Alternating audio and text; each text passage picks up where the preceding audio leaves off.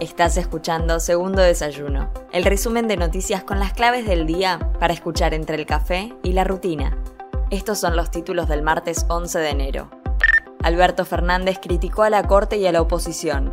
El presidente sostuvo que el servicio de justicia está funcionando muy mal y que lo que se vio en el video de la Gestapo macrista es delito acá y en cualquier parte del mundo. Además, aclaró que el Fondo Monetario Internacional intenta imponer su programa económico y eso es un obstáculo para el acuerdo. Todo el mundo sabe que la Argentina está absolutamente impedida de afrontar ese pago, ¿no? Seriamente, nadie piensa en el mundo que la Argentina puede pagar 19 mil millones de dólares entre capital e intereses. El fondo, la verdad es que en sus estatutos dice que el fondo analizará el programa que el país proponga. Pero en verdad lo que el fondo intenta hacer una vez más es imponernos un programa. Y ahí nosotros no estamos de acuerdo. Apoyos en Estados Unidos para la negociación ante el FMI. Una quincena de legisladores de los Estados Unidos, encabezados por Alexandra Ocasio Cortés, presentaron una carta ante la Secretaría del Tesoro, Janet Yellen, para que apoye la eliminación de sobrecargos que pide la Argentina. Además, el premio Nobel Joseph Stiglitz publicó un artículo donde elogia la milagrosa recuperación de la economía de este país en pandemia. COVID-19. El 80% de los internados no está vacunado.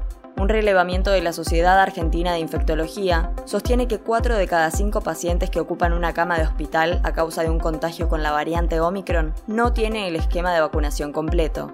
Ayer se detectaron 88.532 contagios y 51 muertes por la pandemia.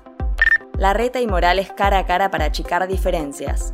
El gobernador recibió al jefe de gobierno en la casa de Jujuy en la ciudad de Buenos Aires después de una semana de alta tensión interna en Juntos por el Cambio.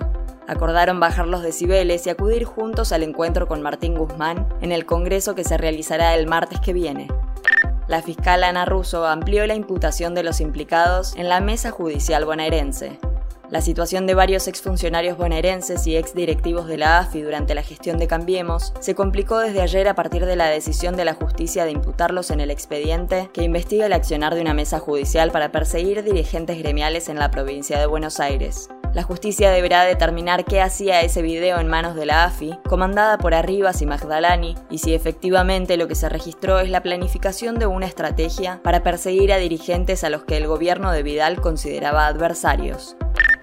Soy Mel Somoza y esto fue Segundo Desayuno, el resumen informativo de El Destape. Te espero mañana con más noticias. Hacenos parte de tu día. Informate donde quieras, cuando quieras.